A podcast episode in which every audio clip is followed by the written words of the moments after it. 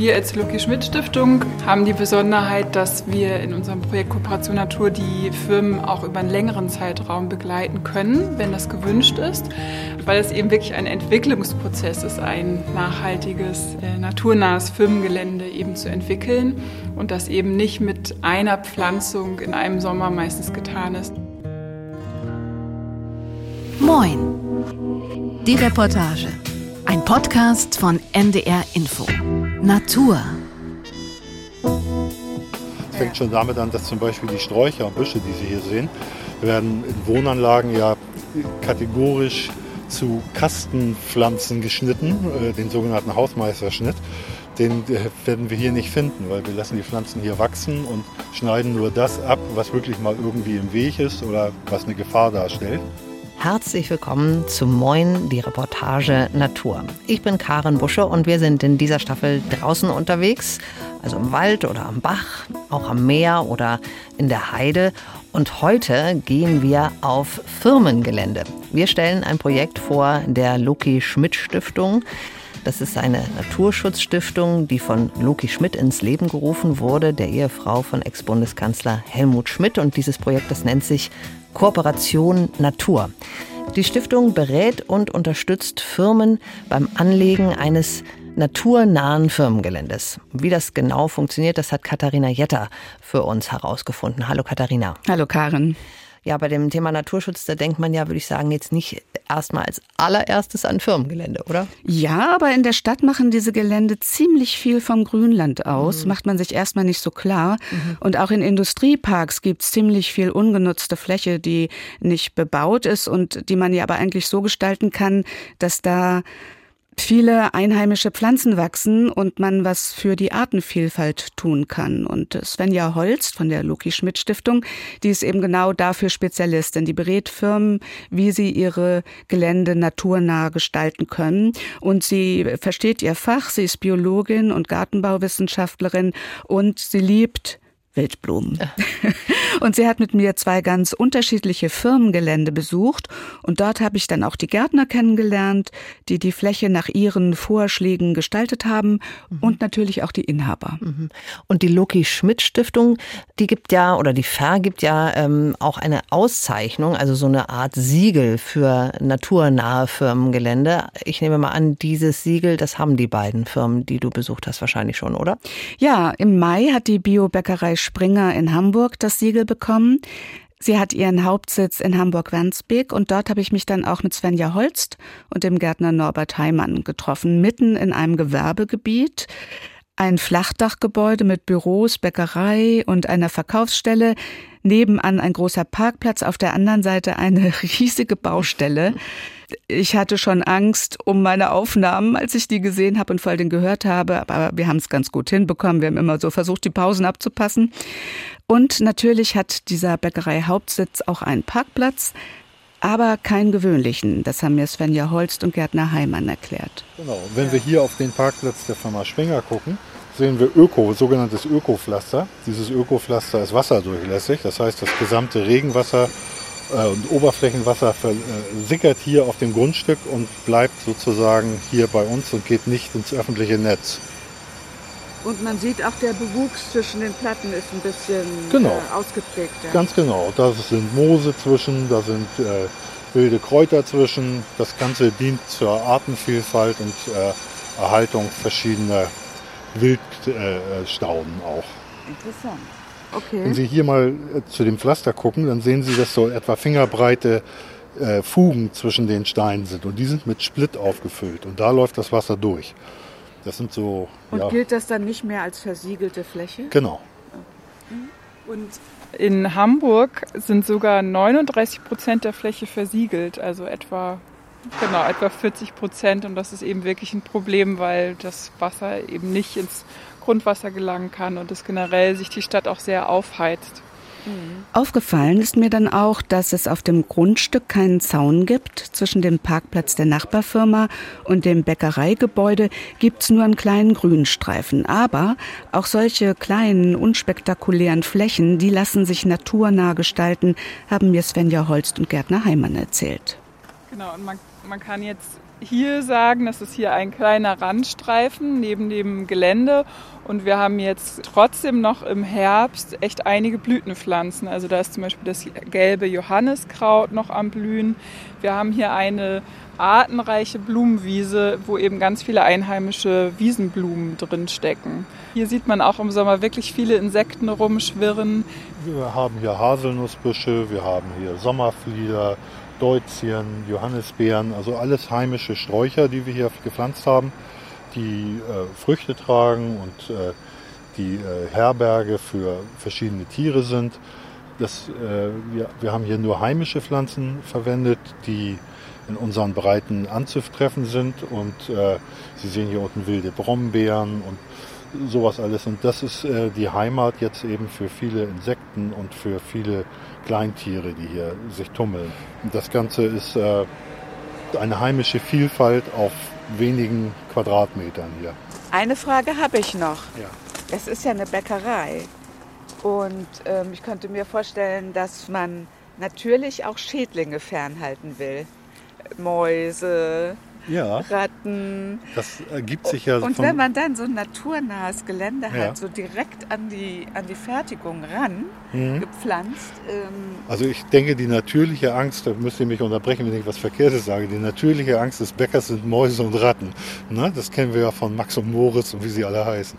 Hier ist es aber so, dass die Natur sich natürlich sich hilft. Das heißt, hier kommen dann auch Greifvögel, hier kommen auch Tiere, die kleine Mäuse fressen und so.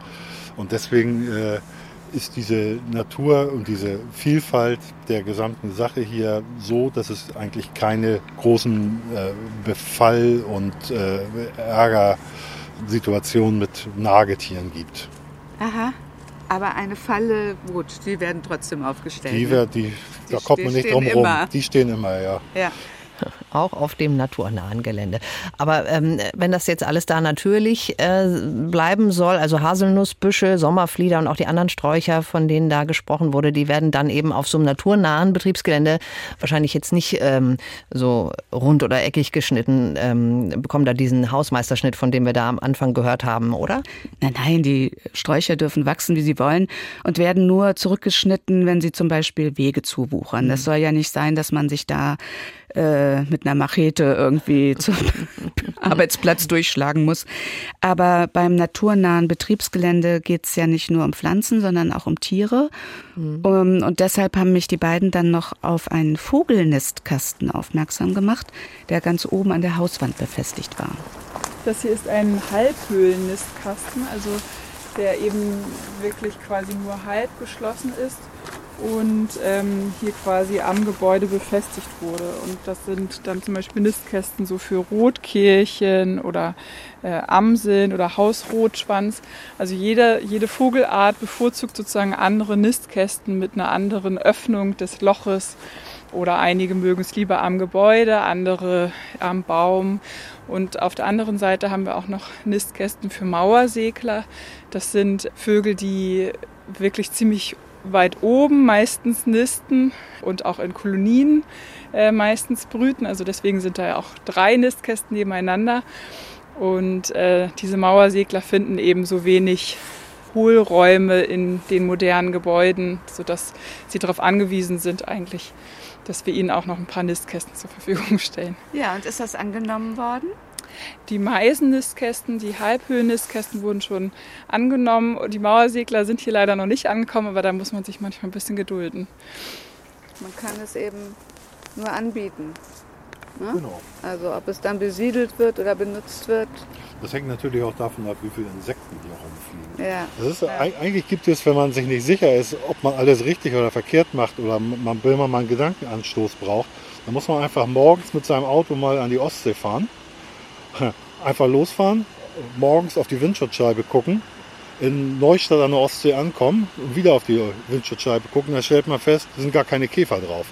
Das ist katastrophal. Als ich meinen Führerschein neu hatte, irgendwann in den 80er Jahren, in den frühen 80er Jahren, da ist du, bist du mit dem Auto durch die Gegend gefahren und der, die, die Windschutzscheibe war voller Käfer. Und das ist der Unterschied. Und das gibt es eben durch diese ganze Monokultur, die wir haben, nicht mehr so. Und das ist eine Katastrophe. Also Windschutzscheibe, Käfer, gut. Windschutzscheibe, keine Käfer, nichts gut.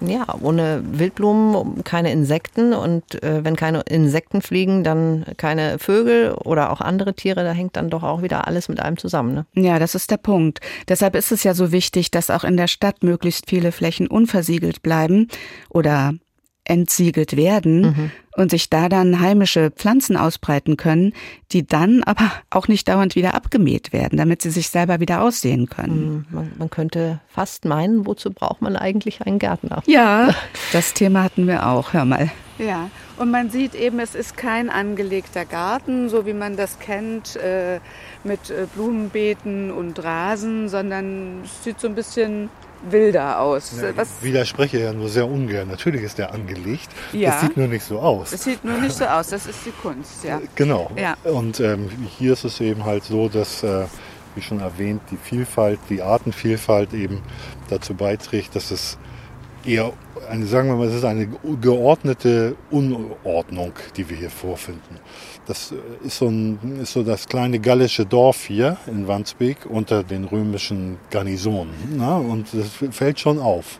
Ja, man muss diesen Blick erstmal schulen dafür. Ja. Und wenn man so oberflächlich guckt, könnte man auch sagen, es ist einfach nicht gepflegt. Das könnte man, ja. So ist es aber nicht. Ja, und äh, gebe ich Ihnen recht. Und, äh, aber wir wollen ja alle daran arbeiten, dass immer mehr Leute geschulte Blicke bekommen und eben halt sich mehr auf die Natur konzentrieren. Und jeder kann in seinem Garten eine Ecke, ein paar Quadratmeter begrünen, wild lassen, einfach nicht pflegen, nicht ordnen, nicht sortieren, keine Baumarktartikel aufstellen, sondern jeder kann einfach zehn Quadratmeter an seinem Garten verwildern lassen. Damit ist der Natur schon sehr geholfen.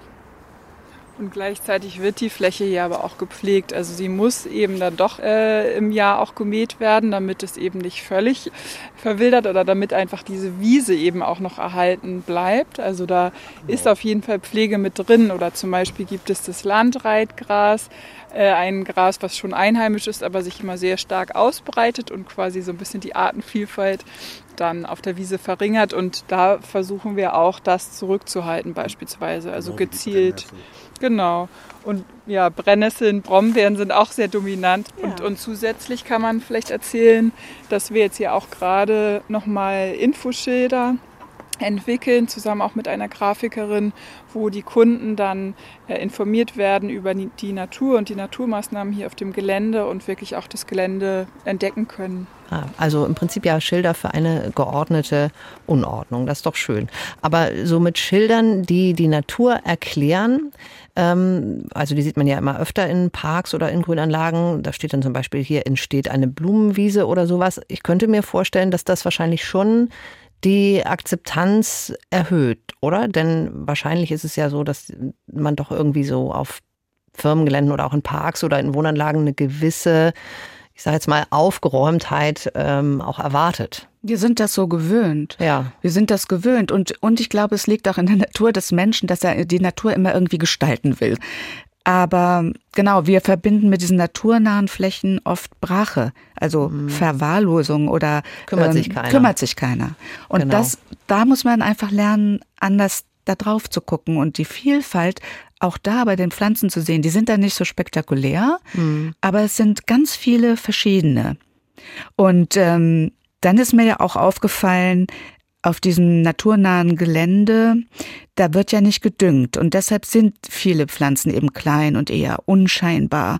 Und ich musste wirklich erstmal lernen, über diese Pflänzchen nicht einfach rüber zu trampeln, mhm. sondern sie wahrzunehmen. Und Svenja Holst kannte so viele von diesen Pflanzen. Sie hat mir dann das Frühlingsfingerkraut gezeigt, die Kuhschelle, Kartäusernelke. Das ist ja hübsche Namen auch. Wunderschöne Namen vor dem Gebäude der Springer Bäckerei, da ist also sehr viel Platz. Mhm. Da wuchert eine riesige Brombeerhecke, in der sich kleine Tiere verstecken können und da ist auch eine Trockenmauer aufgeschichtet. Da wurden einfach alte Betonplatten aufeinander gelegt.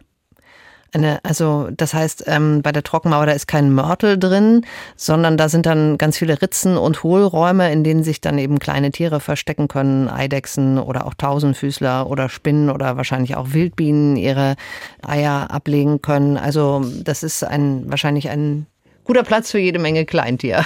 Und ein paar Schritte weiter auf dem Firmengelände lagen dann noch ein paar alte Baumstämme und auch das natürlich nicht zufällig. Also hier sind zum Beispiel Teile von Baumstämmen aufgeschichtet, also sozusagen Totholz ist auch total wichtig. Äh, Totholz ist überhaupt nicht tot, sondern voll lebendig. Also dort gehen auch Käfer rein, Pilze zersetzen das Ganze, Wildbienen legen dort ihre Eier rein. Also das ist auch was total Wertvolles, wenn man einfach Holz oder auch alte Bäume stehen lässt. Also zum Beispiel in den alten Bäumen gibt es ja auch ganz oft kleine Höhlen, äh, in denen äh, Vögel zum Beispiel dann auch brüten können. Also oder Bienen.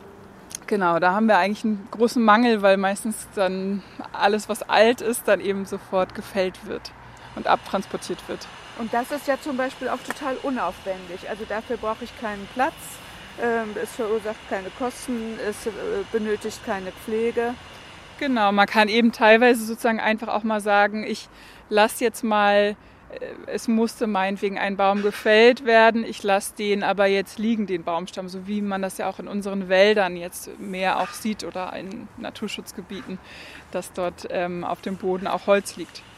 Ja. Und ähm, hier sieht man drei verschiedene Sandflächen, die so äh, mit Stein eingefasst sind und das nennt sich Sandarium. Sandarium, äh, das habe ich noch nie gehört. Was ist das? Naja, diese Sandstellen, die gehören auch zum Repertoire der Loki-Schmidt-Stiftung, wenn es darum geht, Gelände naturnah zu gestalten. Also im Prinzip wurde dort Sand so etwa 30, 40 Zentimeter tief eingebracht. Und diese offenen Sandflächen sind auch besonders für Wildbienen gedacht, die im Boden äh, nisten und ihre Eier ablegen. Also die sind einfach darauf angewiesen, auch offene Bodenstellen teilweise zu haben. Und ich denke mal, dass hier wahrscheinlich in dem Sand jetzt aber auch Kaninchen gebuddelt haben. Gibt es denn auch Wasser auf dem Gelände? Sowas wie vielleicht einen kleinen Teich oder, oder einen Bach? Das ist ja wahrscheinlich auch wichtig für bestimmte Tiere in der Stadt oder auch für Pflanzen. Also äh, nicht zuletzt jetzt Kaninchen, die ja da auch mal was trinken müssen. Ja, hinter der Brombeerhecke, also sehr geschützt, wurde ein Teich angelegt mit so einer Teichfolie drunter und da können jetzt Igel und Kaninchen trinken, Libellen können ihre Eier legen. Ich stelle ja auch immer eine kleine Schale Wasser auf für die Vögel und manchmal baden die da auch drin. Das finde ich ganz süß, die Rotkehlchen. Und neulich habe ich tatsächlich auch mal ein Eichhörnchen äh, trinken sehen. Das fand ich ganz schön. Aber das klingt ja schon insgesamt sehr idyllisch da auf dem Firmengelände. Ja, aber man darf das drumherum nicht vergessen. Wir sind mitten in Hamburg-Wandsbek in einem Gewerbegebiet. Mhm. Rechts eine Baustelle, mhm. links eine Betonwüste. Und mittendrin das Idyll. naja, ja, später habe ich dann noch Karl Springer getroffen, den Juniorchef dieser Bio-Bäckerei. Wir saßen dann im Pausenraum für die Angestellten mit Blick auf einen Apfelbaum. Und ich habe ihn gefragt, wie die Gestaltung des Geländes denn so bei den Mitarbeitern und Mitarbeiterinnen ankommt. Ähm, also grundsätzlich, ähm, die Mitarbeiter, mit denen ich meistens zusammenarbeite, die haben hier diesen Pausenraum auch und die meisten erfreuen sich tatsächlich, dass sie halt, aus dem, wenn sie aus dem Fenster gucken, aus dem Büro, immer einen Baum vor der Nase sehen und tatsächlich auch Vogelgezwitscher und äh, wie vorhin auch schon gesagt, ähm, sich mal einen Apfel pflücken können einfach in der Pause. Da ist schon eine gewisse Wertschätzung da. Na klar gibt es dann auch Mitarbeiter, die ähm, ja dann eher das Unordentliche sehen und fragen, ja, was soll denn das jetzt hier? Aber ich würde sagen, das ist ja ein Prozess, den wir ankurbeln wollen. Ne? Und äh, wir wollen da einfach so ein, ja, Denkanstöße geben und unser generell nachhaltiges Image auch natürlich durch unser, unser Grundstück noch nach außen transportieren. Und um jetzt nochmal auf die Loki-Schmidt-Stiftung und das äh, Siegel zu kommen, ist das dann wie so eine Prüfung? Kommt dann jemand von der Loki-Schmidt-Stiftung und macht ein Kreuz hinter jede erledigte Aufgabe oder wie läuft das ab? Also wir haben eben auf jeden Fall eine Checkliste für das Siegel. Da haben wir zusammen geschaut, was wurde eigentlich auf diesem Gelände schon umgesetzt. Also ähm, natürlich hat jede Firma unterschiedliche Möglichkeiten. Es geht nicht überall immer alles, aber es wird eben darauf geachtet, dass für mindestens zwei Tiergruppen etwas getan wird, dass das Gelände strukturreich ist, dass auch die Pflege naturnah ist, schonend, also beispielsweise selten gemäht wird. Da werden quasi dann so Punkte gesammelt oder eben geschaut, wie viel tut eigentlich die Firma, steht sie wirklich hinter dem Projekt oder ist es jetzt nur Greenwashing und äh, will jetzt nur mal ein halbes Jahr was machen und danach sich zurücklehnen? Äh, also Springer setzt sich einfach wirklich ja schon seit zehn Jahren haben sie ja schon dieses naturnahe Filmgelände und haben jetzt eben noch weitere Elemente geschaffen. Und deswegen wollten wir auf jeden Fall dieses große Engagement, dieses ernsthafte Engagement auszeichnen. Und im Mai 2022 bekam Springer dann das Siegel. Ähm, und darüber wurde dann auch in der Zeitung berichtet. Das ist natürlich auch, ja, auch wichtig, dass über das Engagement gesprochen werden kann, dass Kunden überhaupt davon erfahren. Die Lucky Schmidt Stiftung, die engagiert sich ja an vielen Orten für den Erhalt von Naturflächen, vor allem in Norddeutschland. Aber es gibt ja mittlerweile viele Stiftungen und Umweltschutzverbände, die mit Rat und Tat zur Seite stehen, wenn man sein Firmengelände ja, grüner machen möchte. Aber wie ist das eigentlich mit der Finanzierung? Ist die Beratung von der Lucky Schmidt Stiftung umsonst? Wahrscheinlich ja nicht, oder? Naja, also die erste gemeinsame Begehung, sozusagen die Bestandsaufnahme, die ist kostenlos. Mhm. Und dann entwickelt das Kooperation Naturteam der Loki Schmidt Stiftung gemeinsam mit Leuten aus dem Unternehmen einen langfristigen Maßnahmen- und Pflegeplan. Und die Folgekosten für die Begleitung durch die Stiftung und die Umsetzung durch einen Gartenbaubetrieb, die variieren dann stark, je nachdem, was die Firma sich so vorstellt. Mhm. Und jedes Gelände ist ja anders. Aber mhm. ja, es kostet die mhm. Firmen etwas. Aber die Firmen haben ja dann den Umfang der Maßnahmen in der Hand. Und da sind die Ansprüche ja wahrscheinlich auch sehr unterschiedlich, so mhm. wie ja auch Firmengelände sehr unterschiedlich sind. Ja. Und es geht ja nicht nur um Betriebsgelände in, in, ja, in städtischen Gewerbegebieten, sondern es geht ja auch um große Industrieparks. Da gibt's ja besonders viel Fläche. Und mhm. da hast du dir ja auch einen angeschaut, Katharina. Ähm, für Moin, die Reportage warst du im Industriepark in Neustadt-Glewe in Mecklenburg-Vorpommern.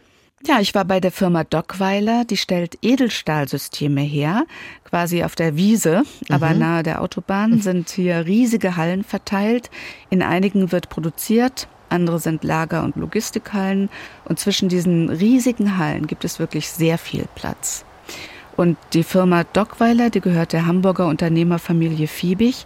Und die Tochter des Gründers und Gesellschafterin der Firma, Susanna Fiebig, die habe ich dann zur Geländebegehung dort getroffen.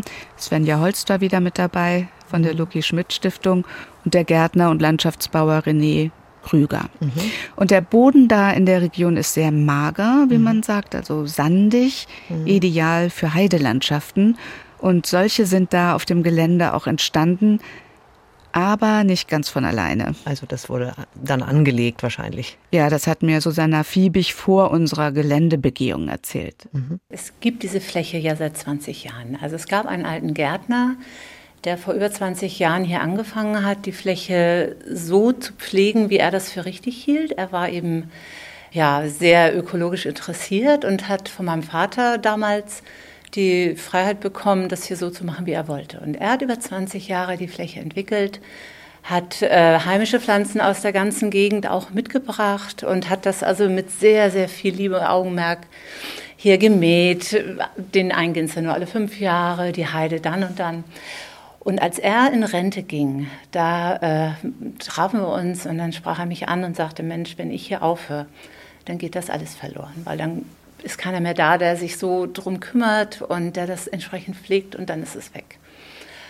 Und dann habe ich darüber nachgedacht, wie können wir das äh, für die Zukunft weiterführen? Was braucht es, damit wir dieses Projekt am Leben halten und möglichst auch noch weiterentwickeln? Susanna Fiebig hat dann die Loki Schmidt Stiftung mit an Bord geholt und so entstand überhaupt erst das Projekt Kooperation Natur.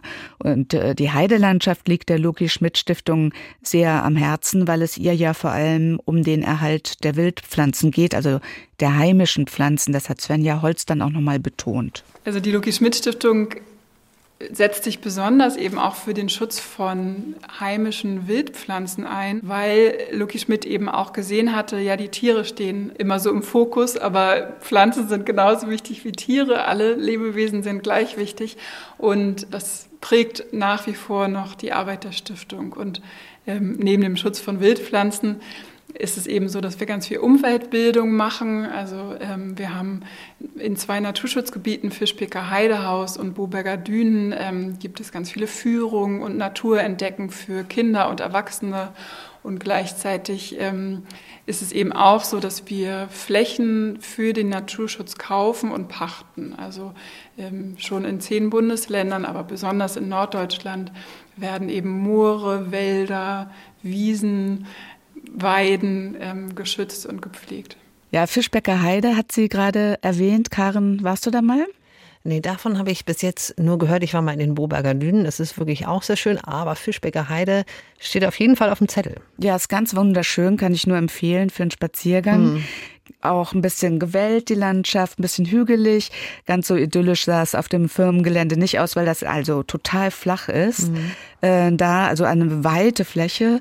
Darauf dann einzelstehende Birken, paar Wacholder, ähm, dann ein Zaun, dahinter Kiefernwald, also Nutzwald, Monokultur. Mhm. Von dem wurde auch was abgeholzt, um Platz für die Heide zu schaffen, weil das einfach ähm, eine Fläche ist mit sehr viel mehr Arten drauf. Mhm. Das hat mir Svenja Holz nochmal klar gemacht. Also es leben extrem viele ähm, Tiere und Pflanzen eben in der Heidelandschaft.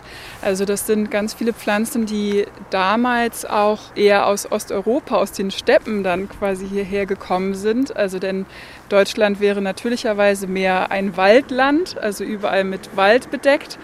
Aber diese Heideflächen bieten eben diesen besonderen Pflanzen und Tieren einen Lebensraum, die eben eher dieses Offene brauchen. Also beispielsweise Zauneidechsen, Kreuzottern, die Heidelerche. Wir haben verschiedenste Kröten teilweise auch in der Heidelandschaft. Also genau, das sind alles Tiere und Pflanzen, die ja wirklich auch gefährdet sind in Deutschland heutzutage, weil sie eben so wenig Lebensräume nur noch finden. Also ein wertvoller Lebensraum. Aber seit 1850 sind ja in Europa etwa 80 Prozent der Heideflächen verloren gegangen. Das ist wirklich ernüchternd. Mhm. 80 Prozent. Das muss man sich mal vorstellen. Ja, dabei ist die Heide so eine Wundertüte. 400 verschiedene Pflanzenarten wachsen auf dem Gelände. Bei Dockweller auch Kräuter, mhm. Heilpflanzen wie Salbei und Thymian, neben der Autobahn. Ein Duftgarten quasi. Ja. Und auch hier musste ich erst wieder üben, auf diese kleinen Pflanzen auch wirklich zu achten, weil die auf den ersten Blick so unspektakulär sind. Mhm. Das ist ein Bergsandglöckchen, also so in blau-violett. genau. genau, ganz zart aussehend und eben auch besonders auf eher mageren Standorten. Das ist schon was Besonderes Aber das hier. ist eine Nachtkerze. Ja, direkt daneben. Also das Sandglöckchen wächst sozusagen durch die Nachtkerze durch. Also die großen Grünblättern haben mit den Sandglöckchen die gehören gar nicht zusammen, aber die fühlen sich zusammen wohl. Die wächst hier einfach durch. Und die bekommt nachher so große gelbe Blüten. Und hier bewohnt eine Maus. Ja, würde ich sagen. Dazu vielleicht ganz interessant, der Gärtner damals hat diese drei Wacholderpflanzen hier angepflanzt und hat im gleichen Jahr zwei Wacholderpflanzen, Sie können das da drüben am Eingang sehen, gepflanzt. Der da drüben ist genauso alt wie der. Dort ist ein nährstoffreicher Boden. Ah. Sie können sehen, der ist 2,50 Meter, fast ja. drei Meter hoch, ganz ja. voll. Und hier ist eben dieser karge, magere Boden, mager, weil er eben wenig Nährstoffe enthält. Und deswegen sind die Pflanzen so klein.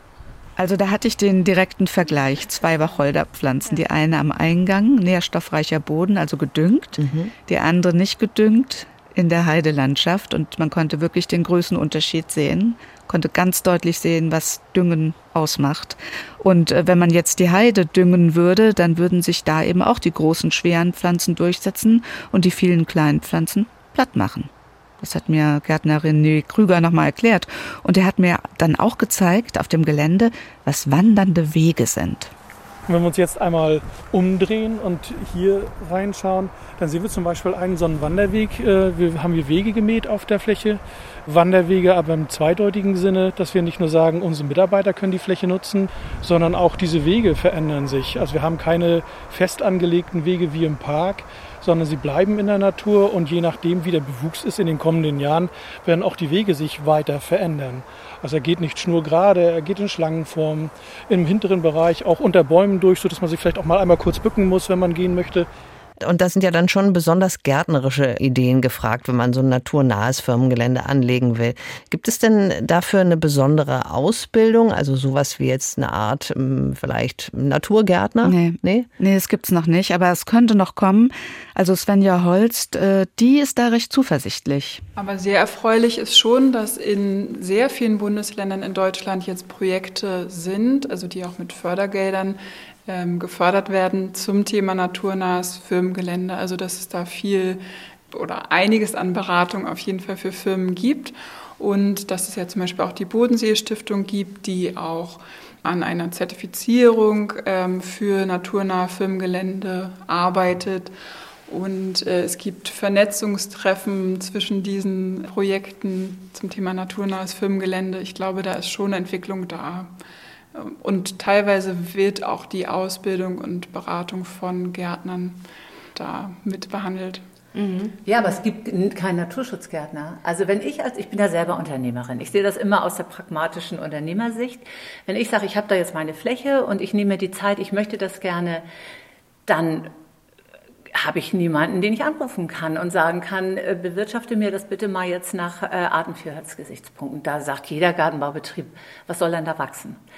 Und das ist einfach, es wird gefördert. Die Beratung, ja, die Beratung ist super, die brauchen wir auch, aber damit habe ich noch nicht einen einzigen Spatenstich gemacht.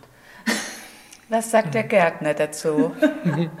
ähm, naja, ich kann das ja vergleichen. Also ich habe ja eine Ausbildung in dem Bereich gemacht und ähm, die Ausbildung ist natürlich auf Produktion, also auf, auf Optimierung der, der Produktionsprozesse. Was heißt damit, das? Naja, dass wenn ein Zielpflanzengärtner äh, Blumen erzeugen will in seinem Gewächshaus, dann richtet sich alles auf dieses Ziel aus. Da spielt es nicht die Rolle, ob da Natur drumherum ist. Mittlerweile wachsen die Pflanzen auf überflugbaren äh, Metallbänken. Also da ist rundherum keine Natur. Die Pflanze steht im Topf und wird dort mit Nährlösung versorgt. Nicht mehr mehr mit Erde? Naja, sie wächst schon in einem Topf in Erde, aber rundherum ist keine Natur mehr, sondern die Pflanze ja. ist isoliert. Ja. Und die Ausbildung darauf zielt natürlich, diese Pflanze so ideal und so schnell wie möglich wachsen zu lassen. Ähm, und wenn ich jetzt dann den Unterschied sehe zu dem, was wir jetzt erhalten hier als Natur, äh, was wir auch schätzen, dann ist der Ansatz ein ganz anderer.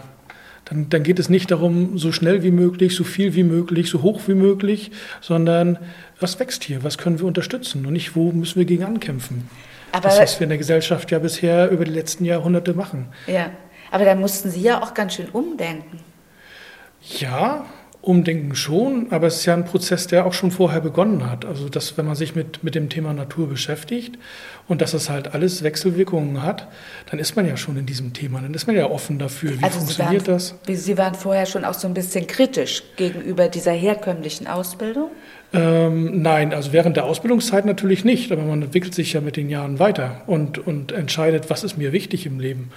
Und ähm, wenn man das dann kritisch sieht, dass zum Beispiel sehr viel künstlich darauf eingewirkt wird, um das bestmögliche ähm, ver vergleichbare Ergebnis zu erzielen, dann schaffe ich Monokultur, dann schaffe ich Massenproduktion, ähm, aber nicht Artenvielfalt.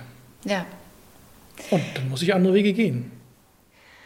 Und Katharina, was ist dein Eindruck? Was haben die Unternehmen für Motive, ihre Grundstücke naturnah zu gestalten? Tja, das ist, glaube ich, so eine Mischung aus drei Faktoren. Zunächst mal ist da ein gestiegenes Umweltbewusstsein. Dann geht es auch um Imagepflege. Und nicht zuletzt wird es künftig für Unternehmen immer wichtiger werden, als Umweltschutzauflage sogenannte Ausgleichsflächen zur Verfügung zu stellen. Das sind also naturnahe Flächen als mhm. Entschädigung dafür, dass ich als Firma Fläche versiegelt habe, mhm. bebaut habe. Und so soll eben nicht immer mehr Natur zerstört werden. Das ist ein Aspekt, von dem auch Svenja Holst von der Loki Schmidt Stiftung denkt, dass der immer wichtiger wird. Momentan ist ja quasi ein naturnahes Firmengelände schon noch freiwillig. Also die Firmen, also große Firmen müssen schon zeigen, dass sie sich für Biodiversität einsetzen, aber das muss aktuell noch nicht auf dem eigenen Gelände sein. Von daher, genau, es ist aktuell noch freiwillig, aber es wird wahrscheinlich immer mehr zur Verpflichtung werden, so wie ja in der Landwirtschaft äh, immer mehr Naturschutzverpflichtungen sind, wird das sicherlich auch auf äh, Firmen, vielleicht eben auch immer mehr auch auf Privatgärten Gärten zukommen. Ja, da sind wir im Prinzip wieder bei der geordneten Unordnung und alles hängt mit allem zusammen. Ne? Ja, also das ist bei mir hängen geblieben. Wir müssen nicht immer alles gestalten und wir müssen nicht immer alles ordentlich machen in der Natur. Die Natur, der geht's am besten, wenn man sie einfach mal lässt. Mhm. Danke, Katharina, für diese Geschichte. Gerne. Das war Moin, die Reportage Natur. Heute mit einer Reportage über grüne Firmengelände. Und mit im Team waren heute Martin Trautvetter, Doris Schiederich und Sabine Korbmann.